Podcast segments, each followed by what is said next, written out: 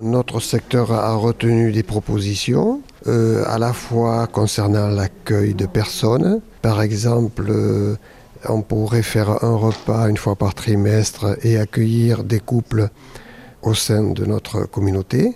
Également, inviter des couples à venir avec nous pour faire un week-end à Maïlis dans les Landes et accompagner également les catéchumènes.